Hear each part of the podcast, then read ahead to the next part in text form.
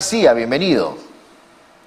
¿Qué tal, señor Bryce? Eh, buenos días, mucho gusto. ¿Qué tal? Muy buenos días. Bueno, esta situación obviamente preocupa, ¿no? Preocupa porque eh, realmente estamos bastante atrasados, ¿no? En cuanto a lo que tiene que ver con el desarrollo del Perú. Estamos, por decirlo así, estancados políticamente y esto obviamente encierra económicamente, en cuanto a lo que tiene que ver con la educación, no estamos avanzando a la velocidad como otros países de la región estamos viendo, ¿no? A excepción de algunos, obviamente, que siguen una agenda chavista, ¿no?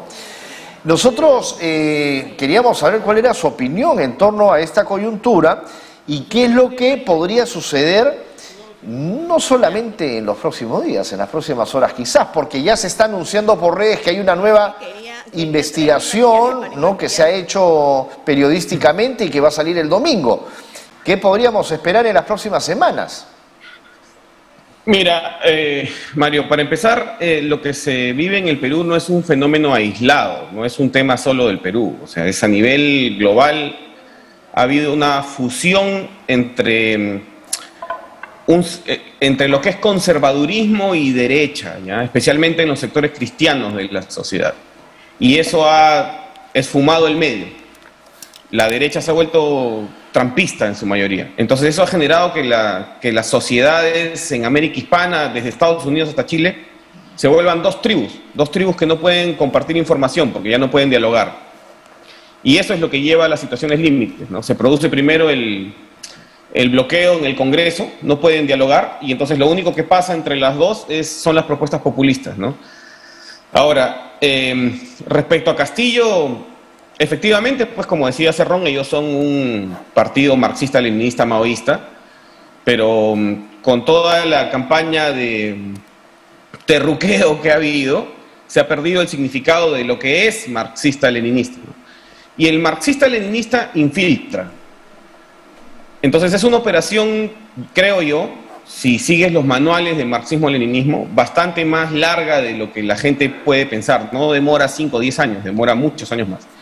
Y el blanco justamente es esta parte de la población que es conservadora, porque lo aprieta por dos lugares. Lo aprieta con, con cosas de identidad de género, posmodernistas, que no puede entender, que son causas justas, pero que ellos no pueden entender.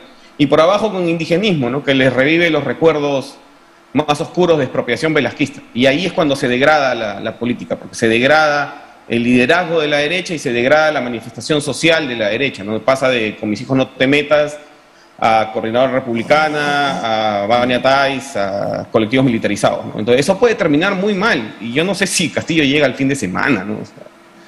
wow. Pero tanto, tanto así, Raúl, o sea, tú sientes que que la situación está tan, tan complicada que hasta estaríamos hablando que no llegue hasta el fin de semana. Imagínate. Es que lo, lo extraño es este. El problema está en la sociedad. ¿ya? Las ideas en la sociedad están revueltas porque se ha extinto el medio. El centro donde se pueden encontrar este, las dos posiciones eh, económicas, porque en el centro están divididos por un, por un tema económico, pero están de acuerdo en el problema. Ese centro se ha extinto.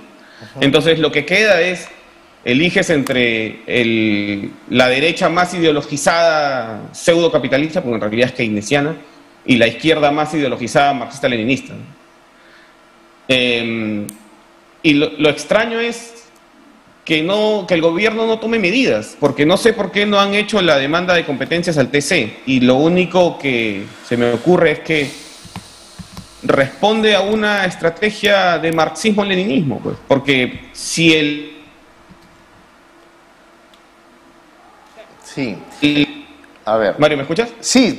si el gobierno hace la demanda de competencias, se puede, este, por lo menos, vislumbrar un, un horizonte de qué va a pasar. Pero el gobierno no lo hace. Eso es agudizar las contradicciones, porque mientras el gobierno no, no encuentre un camino legal para salir, lo único que aumenta es el estrés. Y ahí nos acercamos más al juego de suma cero, ¿no? Porque lo que yo creo que quieren los marxistas leninistas que rodean al presidente es llevarlo al pleno. ¿Por qué? Porque no es solo la persona, el sujeto, Pedro Castillo, sino es la investidura que posee. Y como lo que busca el marxismo-leninismo, que termina siendo fundamentalismo religioso, es demoler los símbolos de la democracia, la, de, la demolición de Castillo en el Pleno termina demoliendo también el símbolo. Entonces, es, un, es un panorama bien extraño, porque yo creo que al final esto se va a resolver en una bronca callejera. eso, eso da, la sensación, ¿no? O sea, se siente quizás, por ejemplo, se respira ese aire de que esto no va a terminar bien, eh, ni siquiera ni en el interior del partido Perú Libre. No, o sea, yo creo que eh, ya ahorita hay, parece problemas y hay una división bastante grande por la manera como una facción lo está tratando también al presidente Castillo, ¿no?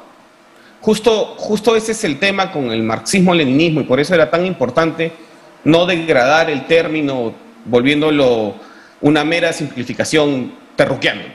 Porque el marxista-leninista es, el marxista-leninista infiltra, ¿ya? Entonces, están, son muy poquitos y están infiltrando un partido de izquierda grande, ¿no? Que es este, Juntos por el Perú, todo, todo, toda la izquierda está infiltrada de marxistas-leninistas, pero son muy poquitos.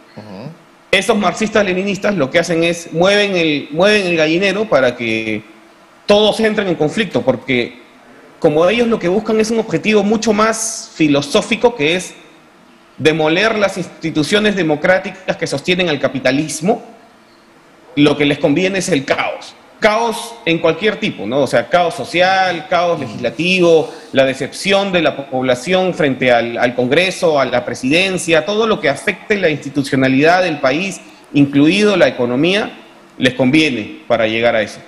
No sé si van a poder detonar una guerra de clases, no parece que fuera, pero lo van a intentar, creo yo. Entonces va a terminar en una bronca en la calle. Y por eso mi afán es que eh, los líderes de la derecha sean responsables y que llamen a las cosas por su nombre. O sea, el freno a este tipo de partidos es la democracia cristiana. Pero los demócratas cristianos en el Perú son tibios, pues. No se atreven a llamar a los radicales de derecha radicales de derecha.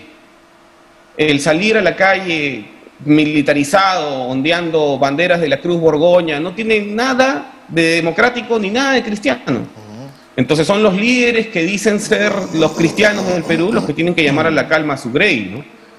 Pero justamente el caos genera la inversión del liderazgo, o sea, el liderazgo en la derecha, producto de esta presión que hacen dos frentes, la operación la operación marxista-leninista es que hace que se degrade el, liderazgo de la derecha. Pasas de pasas de Keiko a López Aliaga, a Quiabra, a Patricia Chirinos, que ya las ideas se esfumaron, pues.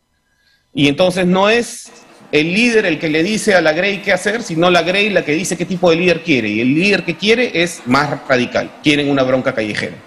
Y el nuevo elemento son estos colectivos militarizados que, que antes no existían.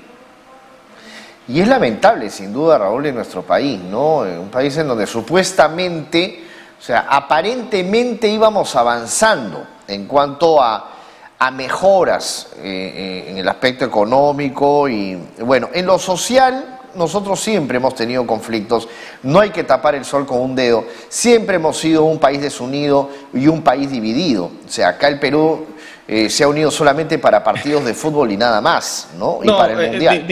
discrepo de eso, Mario. ¿Sí? No funciona así. Lo que hay es, hay una correlación entre la acumulación de capital y los rasgos raciales del Perú por un accidente histórico, ¿ya? Que es que los fundadores de la República del Perú no derogaron el orden feudal a tiempo. Pero eso no es culpa de nadie que esté vivo hoy. Eso simplemente pasó. Y nos sucedió a todos, a todas las familias del Perú les ha pasado eso, juntas. Entonces, al haber eso, se ha grabado en el inconsciente colectivo de los peruanos de alguna forma, mediante hechos de dolor, que la otra tribu es la mala. Entonces, me expropia Velasco, si yo soy de los, de los blanquitos, me expropia Velasco, y yo en vez de atribuirle la responsabilidad del acto constructivista a Velasco, se le atribuyo al grupo, a los pobres que recibieron las tierras. Fujimori desmantela el Estado velasquista y yo en vez de atribuirle la responsabilidad constructivista a Fujimori, se le atribuyo al grupo de derecha. Y eso lo que hace es polariza la sociedad.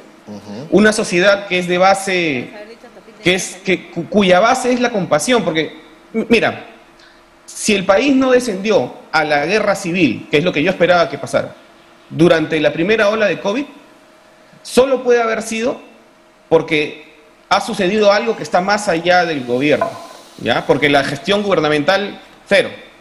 Entonces, lo único que puede haber sucedido para que no descendamos a lo más tribal de los hombres es que han habido millones de pequeños actos de bondad entre los que tienen y los que no tienen. Y por eso es que el Perú nunca termina de irse al tanque, porque aún, aún cuando pasan estas cosas, estamos unidos por algo más. La ideología de los peruanos es la compasión. Entonces es a pesar del Estado y no por el Estado que seguimos aquí. Entonces yo creo que este momento es este, un momento importante. Em, si la gente puede ponerle paños fríos a los que ya no son líderes, sino que están siendo llevados los políticos de la nariz por unas minorías violentas que quieren detonarlo todo, quieren cambiarlo todo, pero a la mala, como dice Verónica Mendoza, si la gente puede ponerle freno a eso, las cosas solo pueden mejorar, pero es el examen final. Pues. Estamos en el último partido para ver si clasificamos al Mundial de la Democracia Liberal Occidental o si vamos a tener que esperar 30 años más, pues. porque es solo al, es solo al límite del, del abismo donde sale lo mejor de nosotros. Ahora, Raúl, en medio de esta coyuntura que estamos observando, por ejemplo, actualmente, ¿no? Y con todos los antecedentes que tú nos has comentado, obviamente que tiene que ver mucho también con, algo de historia, pero tú crees que con esta actitud del presidente Pedro Castillo actual, con los escándalos que estamos observando, que hemos podido ver también a través de informes periodísticos y que claro, obviamente se tienen que investigar, ¿no? O sea, no, no se puede estar hablando sin tener realmente, pues, concretamente las pruebas y todo ello. ¿Tú crees que sería un duro revés para la izquierda? O sea, ¿tú consideras que la izquierda va a tener eh, quizás algún tipo de trabas cuando quiera gobernar más adelante? Mira, yo creo que la izquierda no va a sobrevivir a Pedro Castillo. Pedro Castillo es lo mejor que le ha pasado a la derecha. ¿Ya? No va a sobrevivir a esto. Em, y si, si, si son estratégicos, lo que debería hacer Dina Boluarte es renunciar. Apenas va a quedar en Castillo. Porque así le entregan el gobierno a la derecha y la derecha va a tener que cargar con el muerto. Es parecido a lo que pasó con, con Velasco y la explicación que dio el general Quiabra de por qué ya no ya no podía haber un golpe militar. Y es porque los militares ya aprendieron pues, que si, se cargan un gobierno, tienen que cargar con toda la responsabilidad del gobierno. Y eso solo, solo termina degradando la institución. Lo mismo pasa con la derecha y la izquierda. Entonces, si Dina Boluarte pretende, este, pretende gobernar post Castillo, lo único que va a conseguir es seguir demoliendo a la izquierda, porque la campaña de demolición a la izquierda va, va a continuar. Eh, es que lo que estamos frente a una decisión moral. Pues.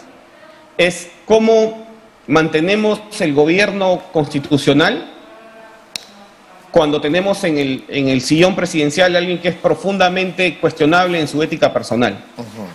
Entonces, este es un momento de cuestionamiento ético de la sociedad. No hay, no hay, no hay una salida legal, fórmula, que nos permita salir porque la actuación de los sucesivos congresos ha destruido el relato de la Constitución y ha reforzado el relato de aquellos que quieren destruir la Constitución. Me explico. El argumento de las fuerzas anticonstitucionales es que la Constitución del 93 no es ley, ¿ya? Que como viene de un, de un golpe de Estado, de Fujimori, etcétera, etcétera, no es ley y por ende ellos no le deben fidelidad a esa constitución. Y por ende puedo hacer actos que están mucho más allá de la ley, financiarme con narcotráfico y etcétera, etcétera. si, el Estado, o sea, si, si el Congreso, si la sociedad permite que se rompan los derechos constitucionales con tal de no tragar el sapo, el sapo de mantener a Castillo o a Dina o a quien fuera, lo que está haciendo en la práctica es demostrar que ese argumento de que la ley no era ley es real. Porque lo que le va a dar al otro es el argumento para que diga, ven, en el Perú no hay democracia, lo que hay es una plutocracia, es este, el poder del dinero, los poderes fácticos, y cuando no les gusta el gobierno, se lo cargan. Bueno, Raúl, eh, quería agradecerte tu participación a esta hora de la mañana. Importante lo que has dicho, ¿no? Eh, de hecho es para analizarlo mucho más. y obviamente esperemos, por el bien de nuestro país, que pues esto no llegue a un derramamiento de sangre, porque obviamente podría existir, obviamente, una en las calles sobre todo, ¿no? Podría existir unas revueltas bastante complicadas, ¿no? Entonces, Yo creo que esta, esta vez este, hay que tener mucho cuidado. Sí si la gente decide salir a marchar o Sí, por supuesto, los enfrentamientos serían... No, no, no, va a ser como antes. No, no, no, y la gente está obviamente reprimida no solamente por el tema de la pandemia, sino también está con todo este estrés y esta carga política, porque la gente ahora se ha vuelto política también, ¿no? Ahora todo el mundo opina sobre política, ¿no? Antes no había tiempo para ello es, parte del desarrollo de las democracias. Sí. La gente se está metiendo al partido, pero hay que recordar a Martin Luther King, no podemos saciar nuestra sed de libertad bebiendo de la copa del odio. Mm, eso. El, Perú tiene que hacer lo que sabe hacer, salir jugando. Raúl. Salir jugando. Un fuerte abrazo y muchas gracias por tu participación. Muy buenos días. Gracias. Gracias. bien. Raúl García, eh, analista político.